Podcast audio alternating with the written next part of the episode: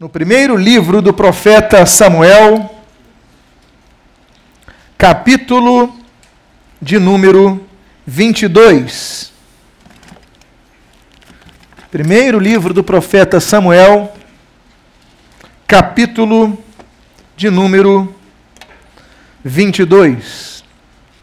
Eu gostaria de iniciar essa leitura apenas com a primeira parte do verso de número 1.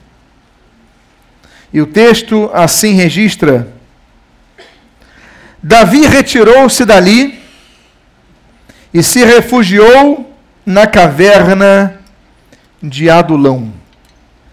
O contexto da vida de Davi era um contexto muito complicado. Davi estava sendo perseguido por ninguém menos que o homem mais poderoso de Israel o próprio rei de Israel, Saul. E não se tratava de um rei novato, não se tratava de um rei que tivesse alguma dificuldade com o aparato bélico da nação, que não conhecesse as forças armadas, que os generais que ocupavam suas cadeiras fossem novos na função, não. Esse homem ele tinha 40 anos de reinado. Os seus generais foram sendo testados ao longo do tempo dentre os homens mais fiéis e habilidosos. Os mais competentes permaneceram seus cargos. A sua força-tarefa para buscar um fugitivo era uma força também aprovada ao longo não de anos, mas de décadas. Portanto, ser uma pessoa perseguida pelo rei era ser uma pessoa que praticamente teria decretada a sua a sua prisão em questão de horas ou de dias. Davi, entretanto, era um homem que conhecia aquela região. Adulão, hoje, se você for a Israel, você vai ver que virou um parque nacional, é uma região muito bonita, é uma região de grandes bosques. Hoje é o Parque Nacional de Adulão, ali fica a 24 quilômetros de Jerusalém, fica entre Jerusalém e a terra dos filisteus, mais um pouquinho próximo à terra dos filisteus. Então, como é uma região de florestas, não apenas de cavernas, Davi entendia que só tinha uma chance de se esconder de Saul. Não seria nas cidades, mas a chance maior seria em Adulão, florestas, cavernas. E Adulão, então, diz o texto que você leu, se refugia ali. A história que eu gostaria de compartilhar nessa noite ela tem um comparativo entre dois lugares diferentes, distantes 24 quilômetros. Ele falou, o nosso querido dirigente de louvor, dos 24 anciãos. 24 quilômetros que separam Adulão de Jerusalém. 24 quilômetros que separam Adurão de uma pequena, um pequeno morro, de um pequeno monte chamado Calvário, o Monte da Caveira. E fatos aconteceram nos dois lugares que são interessantes porque eles são associados. O que acontece em Adulão, o que acontece no Calvário. Um ecoando no outro e os dois ecoando em nossas vidas. Por isso, eu gostaria de chamar a sua atenção para alguns detalhes importantes sobre Adulão e sobre o Calvário e a sua relação com as nossas vidas. E a primeira, a primeira coisa que eu gostaria de destacar é que Adulão e o Calvário são locais de reconhecimento.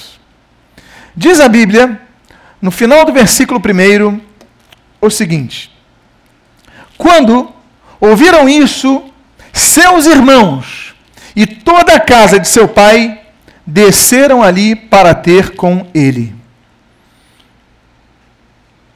Se você observar a vida de Davi, Davi já não era aquele menino de 15 anos atrás entregador de marmitas para os seus irmãos.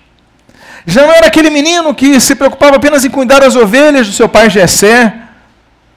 Se vocês se lembram, ninguém levava Davi em conta. Ninguém levava fé em Davi. Afinal de contas, é o mais novo na casa. Afinal de contas, é o mais inexperiente. Afinal de contas, é uma criança. Fazer um pouco caso Lembram-se quando Davi esteve ali, visitando o acampamento de guerra dos seus irmãos, naquele vale de Elá, onde estava de um lado, os filisteus estavam de um lado, os israelitas de outro, e havia um gigante, de nome Golias. E o gigante não apenas desprezava o exército de Israel, mas desprezava o próprio Deus de Israel. E ele falava coisas com a sua petulância, a sua arrogância, que faziam com que o ânimo dos israelitas ficasse é, intenso, mas ao mesmo tempo os desencorajava, porque as tropas dos filisteus eram maiores, eram mais fortes. O desenvolvimento naquela época do bronze ainda não, não, é, não era forte no reino de Saul. As grandes minas de bronze vão ser descobertas na região de Elate no reino de Davi. Nessa época, os exércitos filisteus já dominavam essa técnica. Eles já tinham melhores escudos, melhores espadas, eles tinham material mais, mais equipamento bélico. E aquele homem então começava a falar coisas afrontando Deus. E Davi então começa a se posicionar quando seus irmãos começam a falar: oh, fica quieto, você veio aqui para quê? E a sua família não dá crédito para ele, despreza. Ninguém levava em conta que ele queria Ninguém acreditava no que ele podia fazer, porque o julgavam de acordo com uma, uma lógica, uma ótica. Mas esse homem, esse jovem, esse garoto, aquele adolescente, ele não se importa com isso. Ele busca enfrentar aquele gigante e a história todos nós conhecemos. Graças à coragem desse jovem, o gigante caiu. Esse jovem era tão desprezado na sua família que quando o profeta Samuel ele vai por direção de Deus à casa de Jessé para ungir um novo rei de Israel, a Bíblia diz que Deus tinha rejeitado Saul. Ele busca Jessé e fala: Jessé, o novo rei vai sair daqui. Chama os teus filhos. E Jessé, chama sete filhos. E vão sete filhos de Jessé. Olha, esse aqui é o mais velho. Não, não é esse. Olha, esse aqui é o segundo na linhagem, não, não é esse. Aí chama um, chama outro, chama outro, chama outro. E daqui a pouco acabam-se os sete filhos. Olha, aqui está o sétimo. E Samuel falou: é, mas não é nenhum desses. Não tem mais nenhum filho. Ele falou: ó, tem um, mas é muito novo. É um garoto, está ali, quase com as ovelhas. Chama ele. E quando ele chega, é o Davi. A sua família não leva crédito nele. No Calvário, nós vemos algo semelhante. No Calvário, Jesus que atraía multidões, é um Jesus que é ignorado pela sua família. Quando Maria vai ter com seus irmãos, a Bíblia diz que Jesus fala: Meus verdadeiros irmãos são aqueles que estão comigo, são os que andam ao meu lado. Quando nós lemos a carta de Tiago, irmão de Jesus, nós sabemos pela história que Tiago vai começar a seguir Jesus apenas depois da morte e ressurreição de Jesus. Antes, ele não está no grupo. Os dois Tiagos são outros Tiagos. São do, dois outros homens. O Tiago, irmão de Jesus, já é outro. Por quê? Porque não leva fé no seu irmão. Nazaré, a cidade de Jesus, onde ele cresce, é uma cidade que a Bíblia diz que Jesus não fez milagres ali Muitos milagres não foram feitos ali por causa da incredulidade de Nazaré, porque como eles viam Jesus? Não é este o filho do carpinteiro? Não é esse aquele garoto que a gente viu crescer por aqui? As pessoas não levavam em consideração Jesus. Nós começamos a ver então alguns vínculos entre Davi e Jesus. Davi que foi um rei e o cetro da justiça que seria pela casa de Davi se estenderia em Jesus. Jesus é o Rei dos Reis, o Senhor dos Senhores. Deus pega Jesus de uma Belém Efrata, de uma pequena aldeia, e o levanta como rei. Davi é pego de uma família de Jessé e é o último dos irmãos de Deus o levanta. E os comparativos eles ecoam nos dias de hoje. Porque no Calvário, Jesus que curou multidões, não sabemos enumerar, mas se nós contabilizarmos somente as duas multiplicações de pães e peixes, a de 5 mil pessoas e a de 7 mil pessoas, contando apenas homens, nós temos aí no mínimo 20 mil pessoas acompanhando Jesus. Era muita gente. Mas naquela cruz só haviam três mulheres e o João. Onde estavam os outros? Todos fugindo. Por quê? Porque quando viram Jesus ser preso, quando viram Jesus ser crucificado, eles deixaram de crer. Eles se esconderam, tiveram medo. E os homens mais corajosos sumiram, e as mais corajosas eram aquelas três mulheres. Por quê? Porque a coragem não está na entonação da voz nem nos músculos, está nas atitudes. Mas naquela cruz, quando Satanás pensou que estava humilhando o Senhor Jesus, Jesus estava humilhando o inferno. E quando Jesus declarou a sua última frase antes de expirar, está consumado, ele diz: está cumprida a minha missão. Jesus na cruz do Calvário nos trouxe libertação. Jesus na cruz do Calvário também nos trouxe, como nós dissemos agora aqui, reconhecimento. Podemos ter pessoas aqui que estão a ouvir essa mensagem, que não são reconhecidas pelos seus pais, que não são reconhecidas pelos seus irmãos, que não são reconhecidas pelos seus maridos, ou esposas, ou filhos, que não são reconhecidas pelos seus amigos, que o desprezam, pelas pessoas do seu trabalho, são pessoas que ninguém lhe dá crédito. E isso vai trazendo tristeza. Isso vai trazendo uma certa angústia. E você vai se apequenando muitas vezes. Mas eu quero dizer que em Adulão houve reconhecimento. A Bíblia diz, nesse texto que você está a ler, quando ouviram isso, seus irmãos e toda a casa de seu pai desceram ali para ter com ele. Nós vemos que o local de Adulão é o local onde Deus começa a acertar as coisas de forma justa, onde começa a haver reconhecimentos. Deus, quando transforma, Deus começa a curar, mas Deus não apenas cura, mas Deus molda a pessoa, tal forma que as pessoas que te cercam vão reconhecer mudança em sua vida. Você, a primeira coisa que você tem que entender é que Deus te transformou para você brilhar a luz de Cristo.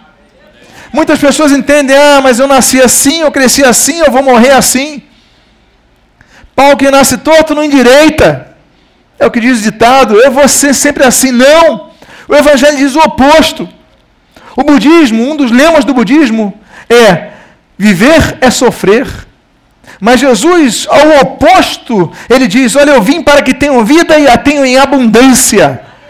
Deus tem coisas melhores para a sua vida. Você tem que enxergar agora isso, que o Calvário te dá nova oportunidade. E se você teve fracassos na sua vida, é momento de você entender: Jesus me, me fez novo, um novo homem, com uma nova visão, com fé. Agora eu tenho fé, agora eu tenho esperança, agora eu tenho força. A minha força vem do Senhor. Então não desista, porque as pessoas que antes não te reconheciam vão te reconhecer. As pessoas que antes não te apoiavam vão começar a buscar apoio em você quando você assumir a sua posição de filho do rei. Muitos não saem do lugar porque se vitimizam a vida inteira. Eu sou coitadinho, coitadinho de mim, e não saem do lugar. Muitas pessoas não saem do lugar por causa de derrotas que tiveram. Ah, eu já tive uma derrota, tive duas, tive três, então não vou conseguir. E por causa disso anulam a sua fé, e por causa da falta de fé não saem do lugar. Mas Adulão mostra que é um local de reconhecimento. Davi não era reconhecido pela sua família, mas agora a sua família vai ter com ele. Davi não era reconhecido pelos seus irmãos, mas a Bíblia começa falando dos seus irmãos, olha, e seus irmãos e toda a casa de seu pai foram tios, foram primos, foram irmãos, Toda a família foi procurar Davi, porque em Davi havia resposta, em Davi havia solução, em Davi havia segurança. Davi, que era a pessoa que era ignorada pela família, agora se torna ponto de referência da família. Por quê? Porque adulão significa isso. Eu quero dizer uma coisa para você. Talvez a sua situação seja essa. Você esteja vivendo uma situação muito difícil, uma situação onde você precisa se esconder porque está sendo perseguido. Mas o fato de você esconder, o fato de você estar sendo perseguido, isso não anula o que Deus está construindo na sua vida. Ah, pastor, eu estou vivendo uma situação difícil, mas isso não anula o que Deus está construindo na sua vida, porque as pessoas estão vendo o que Deus está fazendo na sua vida. Davi era perseguido, mas ainda assim atraía multidões. O efeito da presença de Davi era tamanha que as pessoas queriam ter com, estar com Davi. E a Bíblia diz que começam a procurar pessoas e começa a família de Davi, os primos de Davi da casa do pai, e começa a vir, daqui a pouco a Bíblia diz que tem 400 pessoas. 400 pessoas ao lado de Davi, por quê? Porque Adulão é local de reconhecimento. Você precisa muitas vezes entrar numa caverna. Você precisa muitas vezes, a situação está difícil, os problemas estão difíceis, você está vivendo situações difíceis na sua família, na sua casa, no seu emprego, no seu, na sua situação financeira, situações difíceis. Você fala, Deus não está olhando para mim, mas Deus estava olhando para Davi em Adulão, Deus estava olhando para Davi naquela caverna, aquela caverna, um local escondido, mas ninguém se escondia de Deus, porque Deus ali começou a operar justiça. E nós aprendemos uma outra coisa. Adulão e o Calvário são locais de descanso temporário. Por quê? Porque nós não nascemos para viver em Adulão. A Bíblia diz, no texto do versículo 3 até o versículo 5, o que se segue. Davi passou a Mispa de Moabe e disse ao rei: Deixa estar meu pai e minha mãe convosco, até que eu saiba o que Deus há de fazer de mim. Trouxe-os perante o rei de Moabe, e com este moraram todo o tempo em que Davi esteve neste lugar seguro. Porém, o profeta Gade disse a Davi: Não fiques neste lugar seguro. Vai, entra na terra de Judá. E então Davi saiu e foi para o bosque de Herete. Adulão fica próximo a Moabe. Davi tinha contato com o rei de Moabe. Os familiares de Davi estavam com ele. Davi começa a receber massas de pessoas. Todo tipo de gente desesperada, todo tipo de gente com dificuldade estavam vindo ali. Ele está vendo a situação de sua família e seus pais. Ele fala o seguinte: Olha, vamos para Moab.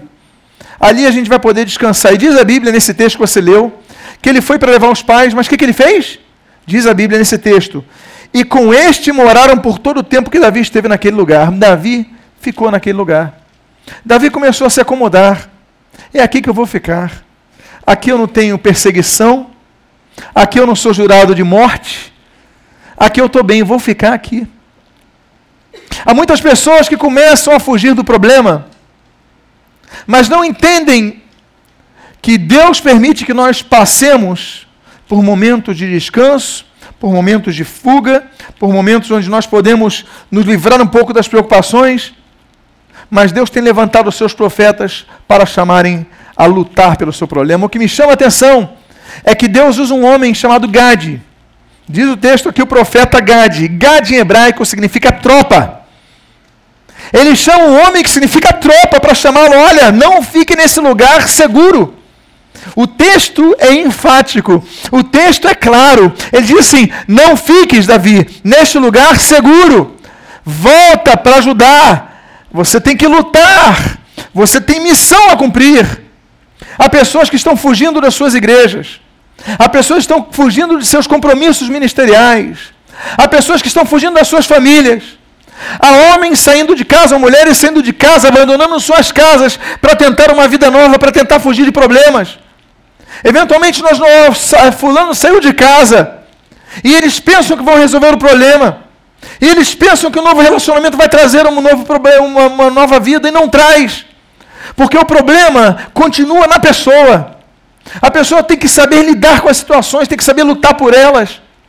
Então, muitas vezes, a nossa fuga tem que ser entendida como, muitas vezes, uma decisão nossa. E há fugas que Deus permite, há fugas que Deus não quer que nós façamos, como essa do exemplo, mas há momentos que Deus permite que nós descansemos mas Deus não quer que nós fiquemos a vida inteira aí. Deus tem outros projetos para nossas vidas.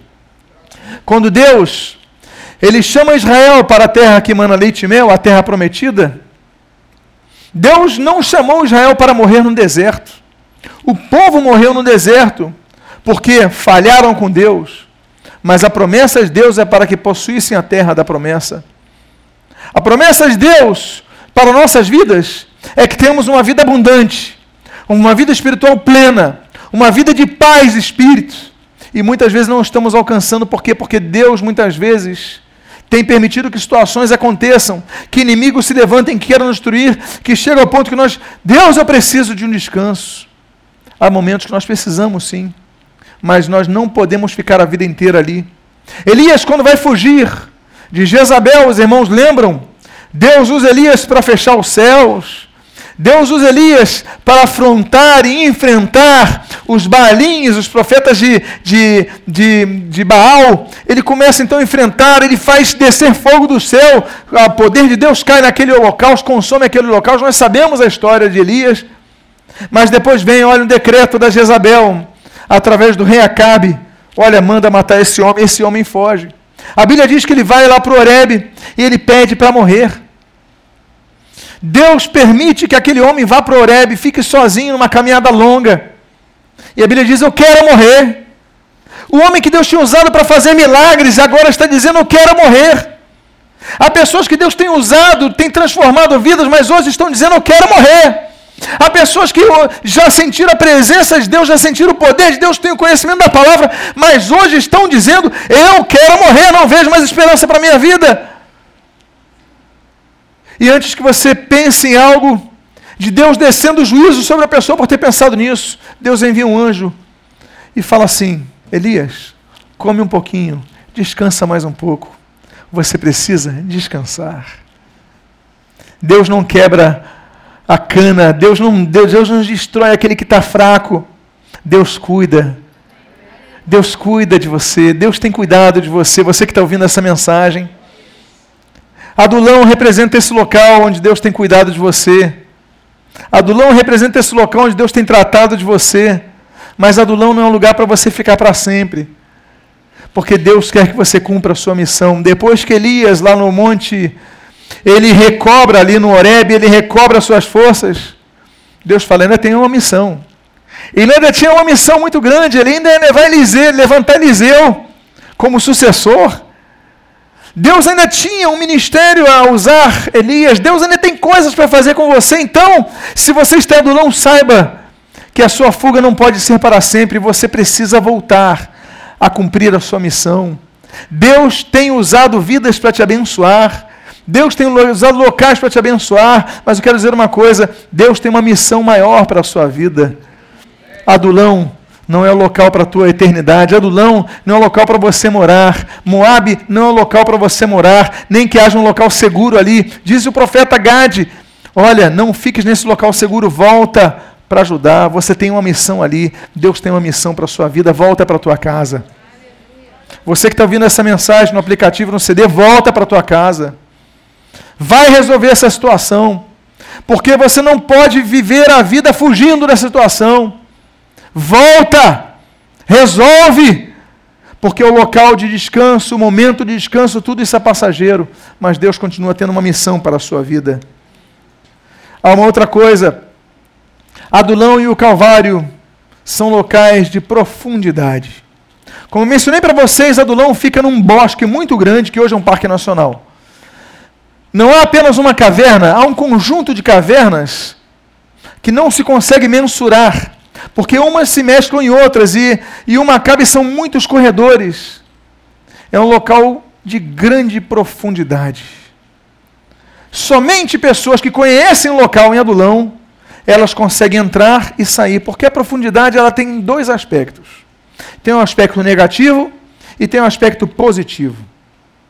Em termos negativos, nós podemos dizer que se você entra em adulão, você tem grandes chances de se perder. Você conhece a entrada, você entra e entra um túnel aqui, outra saída ali, outra entrada ali, outra entrada, e você vai entrando, daqui a pouco você quer sair e não consegue. Você fica dando voltas. Você não consegue, você quer se alimentar, você não consegue porque você está perdido. Você desceu, subiu, você não sabe onde está e cada mês mais você se perde, sim. Há pessoas que entram em adulão e se perdem. Há pessoas que entram em adulão para se resguardar um pouco, estão cansados e acabam se perdendo. Há pessoas que cometem o erro de deixar de frequentar uma igreja. Não, eu vou estar bem com Deus na minha casa. Essa é a nova moda que nós temos nessa geração. É a geração dos cristãos que desobedecem frontalmente a ordenança bíblica, não deixei de congregar-vos, como fazem alguns, Hebreus 10, 25, e começam, não vou ficar em casa, deixam de congregar. E começam ali picados por aquela mosca da acomodação, ficar nas suas casas, e eu isso, eu aquilo, eu visito uma igreja aqui, visito uma igreja, não firmam raízes, e por não firmarem raízes, a árvore nunca cresce. Por não firmarem raiz, a árvore nunca cresce, nunca vai dar folhas. E o pior, por não firmarem raízes, ela nunca vai crescer, nunca vai dar frutos. Você está num lado num dia, no outro lado no outro, e você começa, aí se chover você não vai, e você começa a levantar suas desculpas.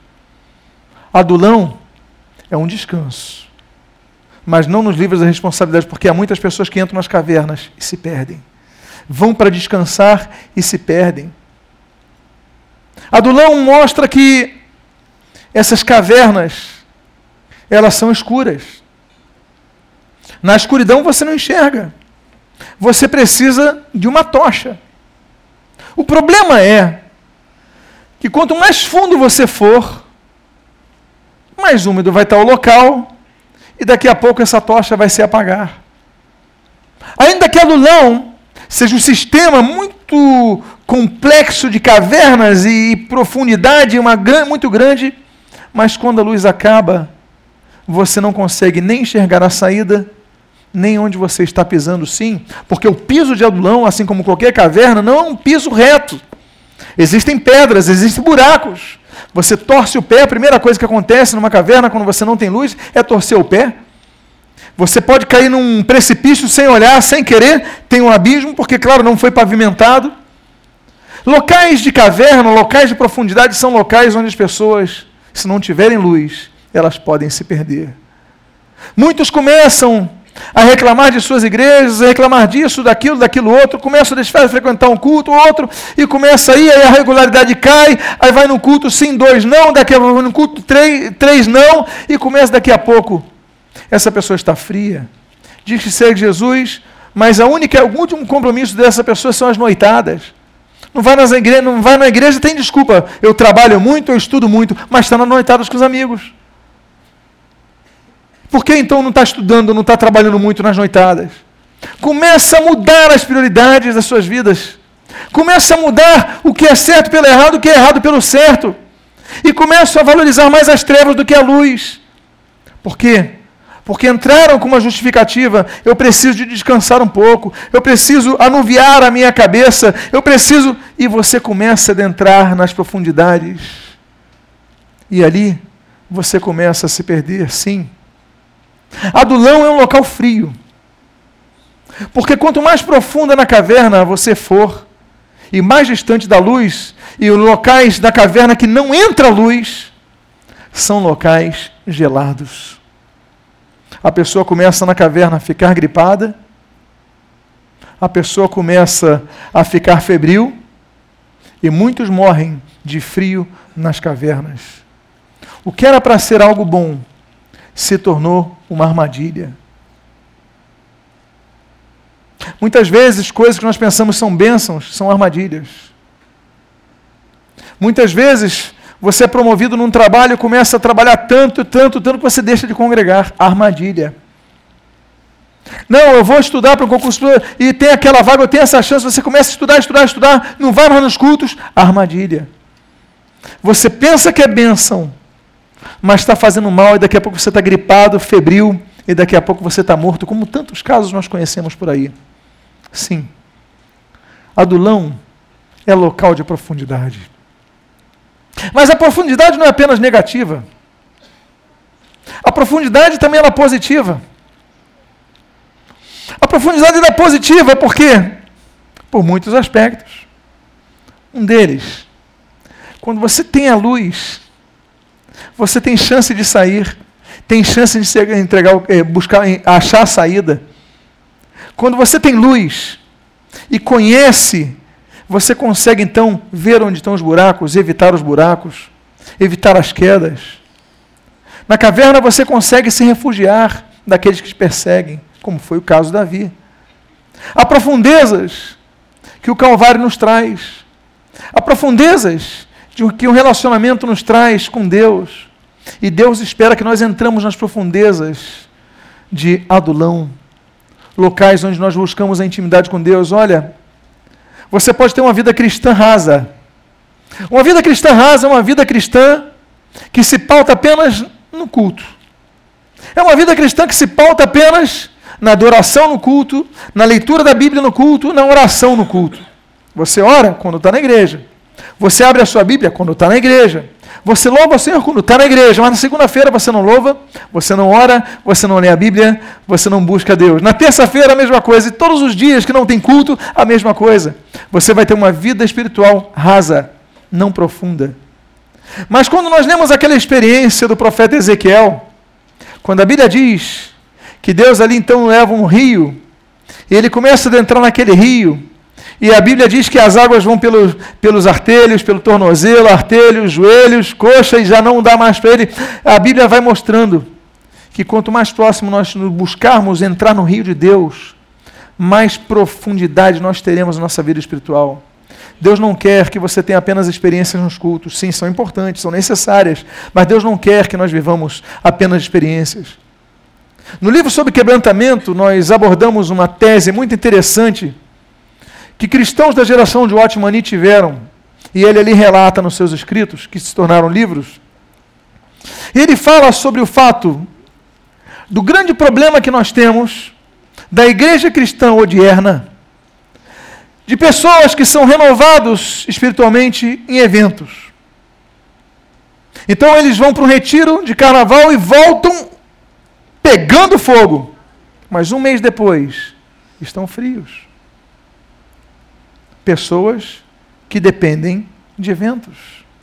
Você vai no culto, ouve a palavra, renova a sua fé, você está firme, glória a Deus por isso. Daqui a pouco, terça-feira, quarta, e você viaja fica um mês, esfriou.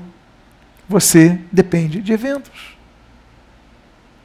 A profundidade em Deus, ela nos leva a um ponto que nós não dependemos de eventos para ser o que devemos ser não dependemos de retiros, apesar que são necessários, não dependemos de cultos, apesar de serem necessários, de pregadores, apesar de serem, de serem necessários, mas nós, mantendo uma vida com Deus diária, oração diária, busca diária, nós não dependemos de eventos. Os eventos serão importantes, nós nos refortaleceremos, sim, mas não ficaremos fracos nos outros dias.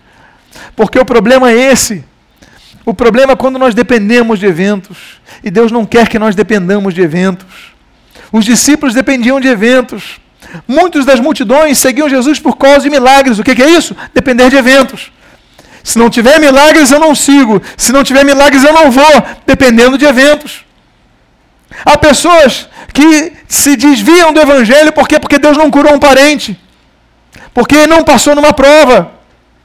Porque a situação está numa situação difícil, não se resolve, e abandona Cristo, abandona o Evangelho. Por quê? Porque são pessoas que dependem de evento, ou seja, são pessoas que dependem na sua vida espiritual, na verdade, do seu emocional. Na verdade, na verdade, então, não há quebrantamento no espírito, porque elas são regidas pela alma, são regidas pelas suas emoções e seus sentimentos.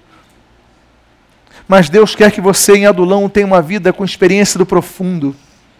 Que você possa buscar a Deus no seu quarto, quando ninguém está vendo que você possa buscar a Deus a leitura bíblica diária, quando ninguém está para te aplaudir. Leonardo Ravenhill, ele fala, um dos grandes problemas do cristão no dia de, dos cristãos do dia de hoje é o fato deles dependerem que outras pessoas os vejam, os aplaudam. Então, se alguém me vê evangelizando na rua, vão me aplaudir, então eu vou evangelizar. Mas se ninguém me vê, não, vou, vou guardar o folheto para outra ocasião.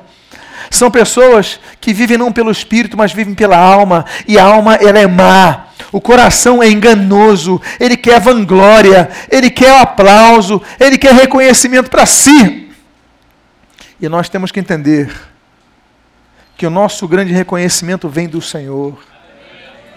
Devemos servir aos outros como servindo ao Senhor. Não é isso que o apóstolo Paulo nos ensina? Não é isso que o Senhor Jesus nos ensina? Não apenas pelas suas palavras registradas no Evangelho, mas pelo que ele fez. Devemos nos aprofundar com Deus, porque Adulão e o Calvário são locais de profundidade. Adulão e o Calvário são locais de humilhação. Eu não preciso dizer sobre a morte do Senhor Jesus na cruz do Calvário. Era a morte mais vexatória. Era tão vexatória que no Império Romano nenhum cidadão romano podia ser crucificado.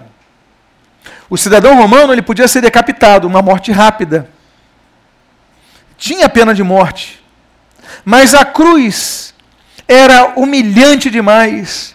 Você ficava ali horas, nu, na frente de seus familiares e amigos, todos vendo você defiar, todos vendo os corvos virem picar sua pele, todos vendo as moscas no seu rosto por causa do sangue. Meus amados, não é o que nós vemos nos filmes, não. Nós vemos Jesus com uma roupinha, a Bíblia diz: tiraram a túnica de Jesus, os soldados, ele ficou nu naquela cruz. Isaías, quando profetizou, ele falou: Olha, não vimos nele beleza alguma. Local de humilhação, local onde eram mortos os que é, é, faziam sedição contra o Estado e os, os, e, os, e, os, e os que estupravam pessoas. Era o pior local para estar. Jesus morreu no pior local local de humilhação. Davi.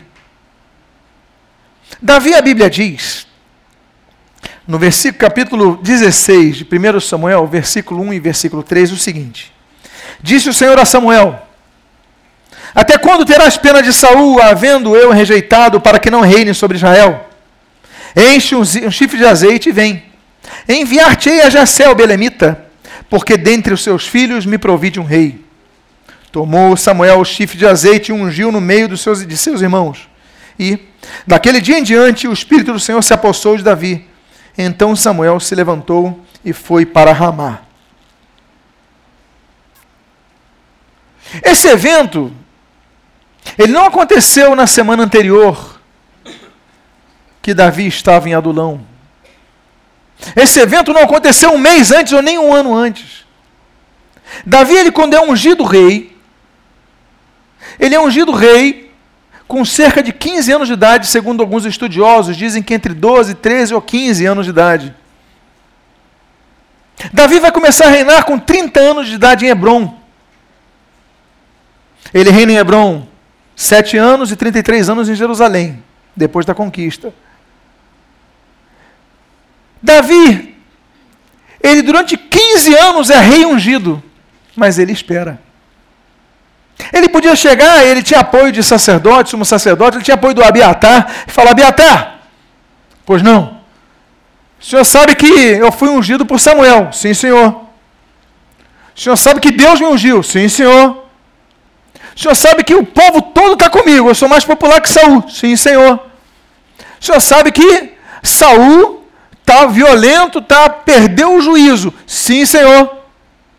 Então o senhor sabe que eu já sou rei ungido, então nós podemos assumir o reino agora. Sim, senhor. Então vamos derrubar Saul? Sim, senhor. Vocês acham que essa conversa aconteceu? Não, senhores. Não aconteceu. Davi soube esperar a hora. Davi esperou pelo menos 15 anos entre o dia da sua unção e a posse em Hebron. 15 anos esperando, pelo menos 15 anos, de 15 a 18 anos, esperando mas não levantou a mão contra o ungido do Senhor, que era Saul. Não levantou a mão contra o rei de Israel. Por quê? Porque ele sabia que não podia assumir enquanto tivesse um outro rei ali em Israel. Ele preferiu ser humilhado. Ele preferiu ser perseguido. Ele preferiu ser até morto, porque tentavam matá-lo. Se ele não enfrentava, então, olha, melhor ser morto do que eu atacar o meu rei. Quando ele encontra em Adulão Saul, ele chega para Adulão e fala, ele chega para Saul e fala assim, depois que ele vai mostrar a capa cortada, ele fala assim: "Meu senhor, meu rei", e ele fala a palavra mais linda, "meu pai", Abi, meu pai. Davi, 15 anos sendo humilhado. Davi podia estar no palácio. Se Davi estivesse no palácio 15 anos antes, a situação seria outra mas ele preferia se esconder na caverna fazer algo errado. Nós muitas vezes não queremos esperar o tempo de Deus. Não queremos ser humilhados. A Bíblia diz em Deuteronômio capítulo 2 que Deus nos humilha. Capítulo 8, versículo 2 e 3. Para o deserto eu vos levei, para vos testar, para vos humilhar para que ali tivesses fome, diz o texto. Deus levou Israel para o deserto para humilhar. Deus muitas vezes permite que nós passemos situações difíceis em nossas vidas, onde Deus está nos testando. Jesus ele foi humilhado naquela cruz. Davi ele foi humilhado quando perseguindo ainda que fosse rei. Por quê? Porque caverna não é lugar para rei. Local escuro, local frio. Você não consegue repousar, tua, nem colocar as costas como numa cadeira reta, porque lá tudo pontiagudo. Lá é tudo molhado. Muitos bichos que você não enxerga estão ali. Um local perigoso. Caverna é um local para reis, mas Deus foge os reis nas cavernas. O Calvário não é um local para o rei, mas Deus forjou a nossa vida naquele Calvário. E através daquele Calvário nós tivemos vida. Através da morte naquele Calvário nós tivemos vida. Através da humilhação dele nós tivemos a restauração da nossa vida. Eu quero dizer então uma coisa para você. Se você está passando uma situação humilhante em sua vida, entenda pode entender o que quiser, mas só não entenda uma coisa: não entenda que Deus te abandonou, porque Deus está ali cuidando de você. E Deus estava ali cuidando de Davi, Deus está cuidando de você, está te preparando num cristão melhor, para que você o busque mais, para que você esteja mais firme com eles, porque muitas vezes nós só acordamos quando passamos por necessidades. Muitas vezes nós só despertamos a nossa vida quando estamos passando no sufoco. Deus muitas vezes nos leva a adulão para que busquemos mais a face do Senhor. Esse homem já tinha sido ungido, mas se humilhou. E nós? Permitimos que Deus trabalhe nosso caráter? Adulão e o Calvário são locais de reis. O Senhor Jesus, ele operou milagres, ele pregou o amor, ele pregou o evangelho. Mas se ele não tivesse cumprido a sua missão até a cruz, se ele tivesse negado a cruz, de nada adiantaria tudo que ele fez. Sim, pessoas teriam sido curadas. Sim, pessoas teriam mais uma, uma das muitas opções de religião, de, de códigos doutrinários, sim. Mas foi na cruz que ele cumpriu a sua missão, quando ele disse está consumado. Por isso a Páscoa é tão importante para nós cristãos, porque naquela época Jesus ele disse está consumado. O Calvário prepara rei, preparou o rei dos reis, Senhor dos senhores. Colossenses fala que ali ele destronou o império das trevas e colocou debaixo de seus pés todo o principado, potestade, dominadores, soberanias. Jesus colocou debaixo de seus pés. A Bíblia diz assim: despojou-os. Meus amados irmãos, Adulão é um local frio, é um local escuro, é um local temporário mas Deus está te preparando. Por quê? Porque a Bíblia diz em Apocalipse que nós somos reis e sacerdotes. Deus tem algo maior para te dar do que você imagina. Deus tem algo muito maior. Somos reino e sacerdote. Nós somos o Basiléu e nós somos o Cohen. Nós somos a junção dos dois, do Antigo e Novo Testamento, dos hebreus, dos gregos, nós somos os gentios, mas todos nós, resgatados pelo sangue de Jesus, temos uma nova identidade, somos a igreja de Cristo, a noiva do Cordeiro. Jesus, Ele quer muitas vezes nos permitir que chegamos, cheguemos a Adulão para trabalhar nosso coração. A Bíblia diz em Apocalipse capítulo 5: entoava um novo cântico, dizendo: Digno és de tomar o livro, de abrir-lhe os, selos porque foste morto e com teu sangue compraste para Deus os que procedem de toda tribo, língua, povo e nação, e para o nosso Deus os constituístes reino e sacerdotes, e reinarão sobre a terra. O diabo quer fazer com que em Adulão você se perca, mas Deus quer trabalhar a sua vida, o seu caráter, e te tornar um caráter de quem vai um dia governar a terra. Deus tem algo grande para você. Diga à pessoa que está do seu lado: Deus tem algo grande para você. Não perca isso.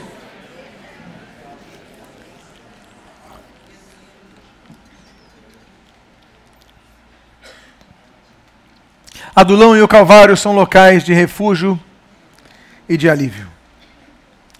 A Bíblia diz em 1 Samuel capítulo 22, versículo 2: Ajuntaram-se a ele todos os homens que achavam-se em aperto, e todo homem endividado, e todos os amargurados de espírito.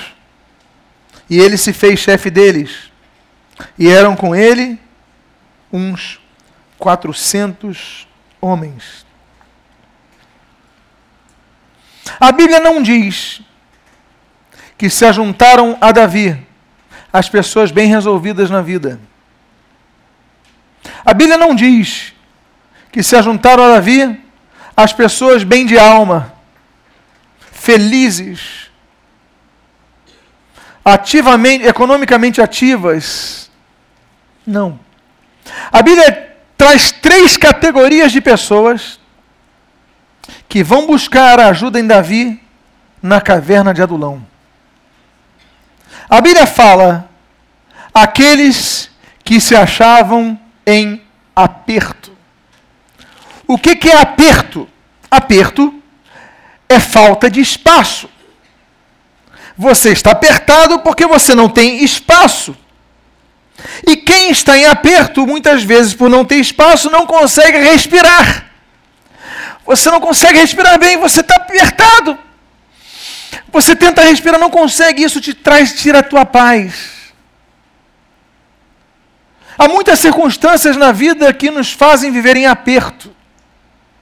Há pessoas que estão ouvindo essa palavra, que estão vivendo as suas vidas em aperto. Elas podem até ter uma vida bem resolvida na parte financeira, mas são pessoas que estão apertadas porque algo lhes tira a capacidade de respirar em paz. Pessoas em aperto são pessoas que não conseguem se desvencilhar de algo que está aprendendo, pessoas no vício. Pessoas com uma dívida emocional muito grande. Pessoas com culpa. Por algo que fizeram há meses ou anos atrás. E eles estão no aperto, por quê? Porque vivem culpa. Estão com culpa no coração. Esse tipo de gente é o tipo de gente que a sociedade despreza. E muitas vezes ela fala: toma um remédio que você vai esquecer. Outros dizem: tome essa droga que você vai esquecer.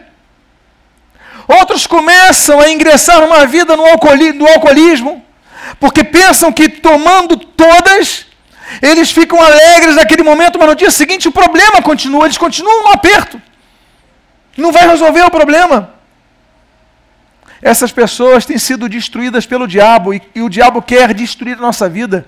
O Senhor diz ali no Evangelho de João, capítulo 10, versículo 10, que o ladrão ele vem somente para matar, roubar e destruir. Ele quer matar aquilo que tem vida, ele quer roubar aquilo que tem valor, ele quer destruir aquilo que foi construído. Ele está trabalhando para tirar a tua paz. Ele quer destruir a tua família, ele quer destruir o teu emprego, ele quer destruir a tua finança, ele quer destruir o teu relacionamento, ele quer destruir tudo que você construiu em sua vida, ele quer destruir, ele quer acabar. É isso que ele quer fazer, porque é para isso que ele existe. Ele existe com a missão de destruir, ele existe com a missão de roubar, ele existe com a missão de matar. E esses homens estão em aperto, eles procuram uma saída, eles falam: Davi está em Adulão, eu vou para Adulão. E a primeira atitude certa dessas pessoas é buscarem saída. E eu quero dizer para vocês que Adulão, assim como no Calvário, há saída para você que vive em aperto.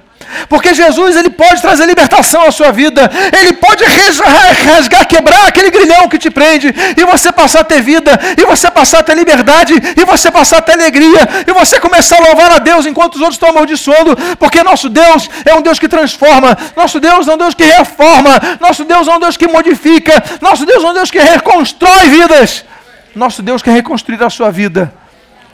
Se você é uma dessas pessoas que está em aperto, que não consegue respirar, que não tem alegria, a sua única vontade é chorar, a tua única vontade é gritar. Eu não digo isso no meio da multidão, porque na multidão você esconde. Na multidão você mascara, mas no fundo da sua casa, às vezes você chega lá e está vivendo uma solidão. E você está sozinho e você quer gritar e não consegue. Você está apertado. Mas eu quero dizer, busca a saída em Adulão, porque em Adulão há saída. Busca a saída no Calvário, porque no Calvário há saída. Busca a saída em Jesus, porque em Jesus há solução para o teu problema. Há uma segunda categoria de pessoas que se ajuntam a Davi em Adulão. A Bíblia diz no texto que você está a ler: Ajuntaram-se a ele todos os homens que se achavam em aperto. E todo homem endividado.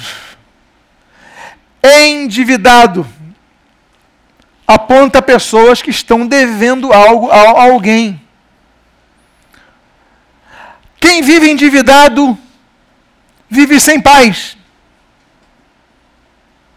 Quem vive endividado e tem consciência vive sem paz. Não consegue cruzar a rua e olhar aquele parente que está devendo, até evita o encontro. E encontra aquele amigo que lhe emprestou, evita o encontro. E começa a telefonar para sua casa para cobrar, você muda o telefone. Você vive fugindo. A dívida, ela pode ser fruto de uma má administração. Há variantes. Um empréstimo que você tomou, não conseguiu pagar, um cartão de crédito que você abusou. Mas também existem circunstâncias que surgem na vida que não são culpa nossa. Uma doença. Você começa a gastar com remédio, começa a gastar com uma situação, um acidente. Circunstâncias acontecem que as pessoas ficam endividadas. A questão aqui não é apontar culpa a ninguém. A questão aqui não é apontar as justificativas que cada um tem da sua dívida. O fato é que pessoas endividadas são pessoas tristes e que se tornam pessoas em aperto. A Bíblia diz: não devais nada a ninguém, senão o amor. Mas há muitos cristãos que estão devendo coisas a outros. E aí perdem. Às vezes perde a própria moral de falar com uma pessoa. Por quê? Estão com o seu nome sujo na praça. Amados irmãos, o diabo quer pegar essas pessoas e jogar isso na cara para tirar a tua alegria. Ele quer usar isso, cada telefonema que você recebe cobrando para te trazer tristeza. Às vezes teu dia está feliz e você. Eu lembro de um rapaz que outro dia ele falou, eu liguei para ele no aniversário dele, já tem, já tem uns dois anos.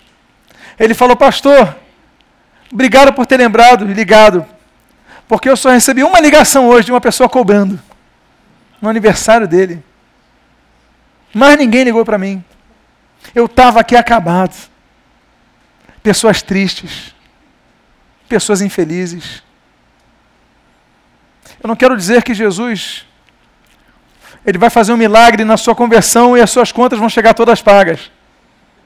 Você se converteu aqui, a sua luz foi cortada, você chega em casa, a luz está acesa, não vai acontecer isso. Você vai ter que ir na Light negociar e pagar. Você vai precisar aprender a administrar melhor os seus recursos. Vai ter que negociar. A questão não é essa. A questão que eu quero dizer para você é que Deus se preocupa com a sua situação. Deus te faz ter um local para você buscar solução para os seus problemas. Davi não era rei, era rei ungido, mas não rei de posse. Era rei de direito, mas não rei de fato. O, a, a questão é: Davi não podia solucionar o problema de ninguém, mas aquelas pessoas precisavam de um norte. A Bíblia diz que Deus abre portas milagres podem acontecer. Cremos nisso. Eu creio na Bíblia. Eu creio nos milagres. Mas eu creio que a primeira coisa que nós precisamos para resolver os problemas é resgatar uma das bênçãos que Jesus nos deu quando na sua missão pela terra. Durante três anos, Jesus distribuiu grandes bênçãos a muitas pessoas. Mas ele declarou algo aos discípulos dele que nós tomamos posse para os nossos dias. Ele diz assim: Deixo-vos a minha paz. A minha paz vou dou. Não vou dou como o mundo a dá. A questão é, você tem paz? Se você não tem, é o momento de você resgatar a tua paz. Sabe por quê? Porque quando você tem paz no coração, você consegue renegociar, você consegue se levantar, você não recebe uma ligação e fica abatido durante o dia, você recebe ligação e continua forte para enfrentar isso. E quando você está forte, você consegue solucionar o problema. Porque quando você está fraco, você não consegue. Você se arrasa e se afunda cada vez mais. Eu quero dizer para você uma coisa: levanta a tua cabeça. Diga para a pessoa que está do seu lado: levanta a tua cabeça. Recobre as tuas forças. Diga. E vai em frente, porque Deus vai dar a vitória. Você só não pode se entregar. E é um terceiro tipo de pessoa que vai para Adulão. A Bíblia diz: Ajuntaram-se a ele todos os homens que se achavam em aperto e todo o homem endividado, e todos amargurados de espírito. A pessoa amargurada, como diz o texto no português, é uma pessoa amarga. É uma pessoa tão amarga que você não consegue nem dar, como vai, tudo bem? E a pessoa fecha a cara, muda. Você conhece pessoas amargas? Azedas. São pessoas que, que os outros não querem nem ficar perto e por causa disso ficam cada vez mais solitárias. Amargurado de espírito é a pessoa tão seca que não tem nada para oferecer, senão compartilhar as suas angústias. Onde ela chega, ela piora o ambiente. Você quer uma pessoa do seu lado assim? Ninguém quer.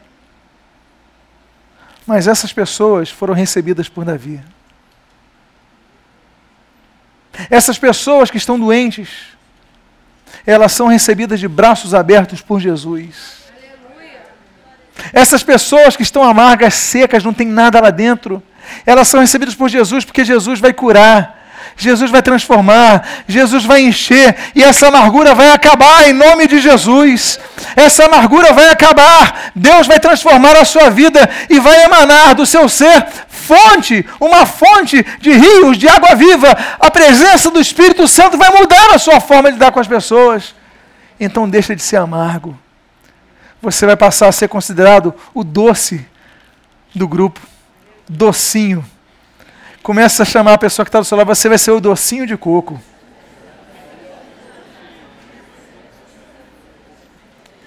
Porque Deus vai começar a colocar coisas boas em sua vida. Pode uma árvore boa dar um fruto mau?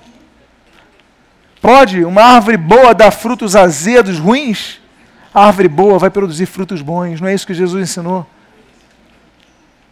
Dessa boca que procedia maldição, vai começar a proceder bênção.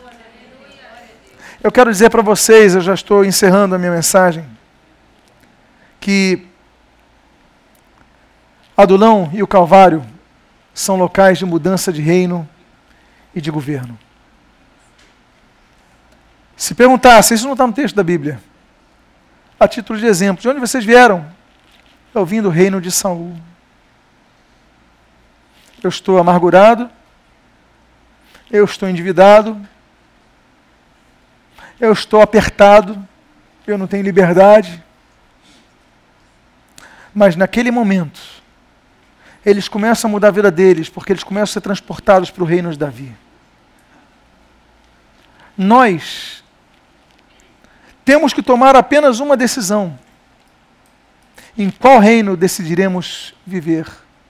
No reino de Saul ou no reino de Davi? No rei da nossa carne, que é conduzida pelo mundo, que é conduzido pelo, pelo diabo, ou no reino da luz, que nós sejamos transportados para o reino de Sua preciosa luz. Deus te trouxe nesse local, Deus está fazendo você ouvir essa mensagem com propósito. O propósito é apenas um: é dizer a você que está cansado de tudo isso. Se cansou, está triste. Você quer morrer. Há pessoas que podem estar pensando no suicídio até literal. Porque você está apertado, não consegue mais respirar, você está amargurado, não tem nada para dar, senão angústia, tristeza. Mas Deus te fez ouvir essa mensagem para dizer que é a solução para a sua vida quando você muda de reino. Jesus ele veio para transformar vidas. Jesus não veio para criar uma nova religião. Jesus não veio para fazer nada senão transformar vidas, servir pessoas, abençoar vidas. E Jesus prometeu, antes de ser assunto aos céus, ele prometeu que estaria conosco. Aí o Senhor Jesus prometeu nos últimos passos nessa terra: olha, onde dois ou três estiverem reunidos em meu nome, aí eu estarei. Jesus está presente aqui, porque aqui há dois ou três reunidos no nome dele. E se Jesus está aqui, e se Jesus não muda, esse Jesus, ele quer trabalhar na sua vida. Eu quero convidar a você a ficar de pé nesse momento. Ao ficar de pé, eu quero convidar a você a fechar os seus olhos. Feche os seus olhos agora. porque nós vamos começar a orar. Eu quero começar a orar eu quero pedir que você, todos aqui, coloquem a mão em seus corações e comece a orar a Deus, dizendo: Senhor, som do meu coração, vê se há algum caminho mal, me livra desse caminho. Senhor, trabalha na minha vida. Começa a clamar, começa a abrir a sua boca. Senhor, perdoa o meu pecado, perdoa a minha falha. Senhor, perdoe, Senhor.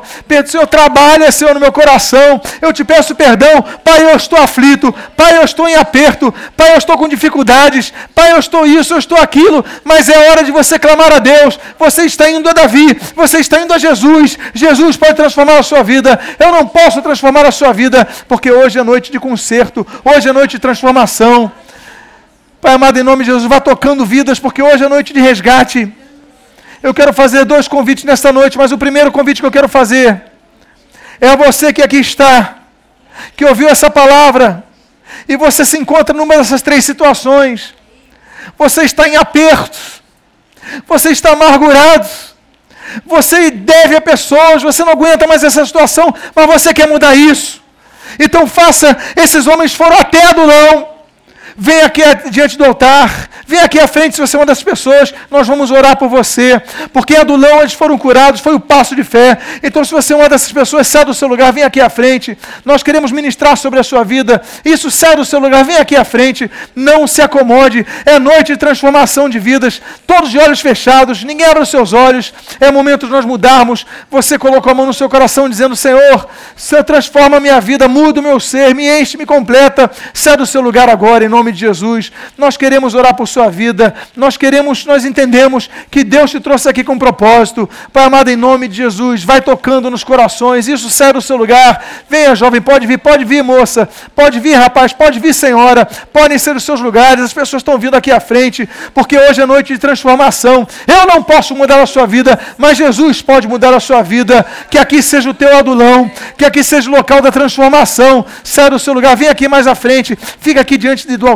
Isso, venha, pode sair mais à frente, pode vir mais à frente, pode vir jovem, pode vir moça, pode vir senhora, porque hoje é noite de transformação de vidas.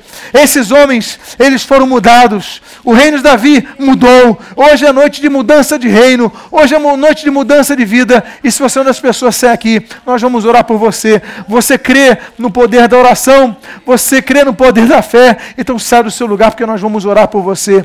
A igreja, levante suas mãos para esses nossos irmãos, Pai amado, em nome de Jesus. Aqui estão filhos e filhas que estavam no reino de Saul, que estão com dificuldades de lidar com certas situações, estão cansados, estão aflitos, estão amargurados, estão sem liberdade. Pai amado, mas hoje eles ouviram a tua palavra, a palavra do resgate, porque hoje é noite de resgate. Então nós pedimos, toca nesses corações agora. Eu peço que os pastores comecem a ministrar sobre essas vidas agora. Pai amado, vai tocando nesses corações. Vá tocando nessas vidas agora em nome de Jesus.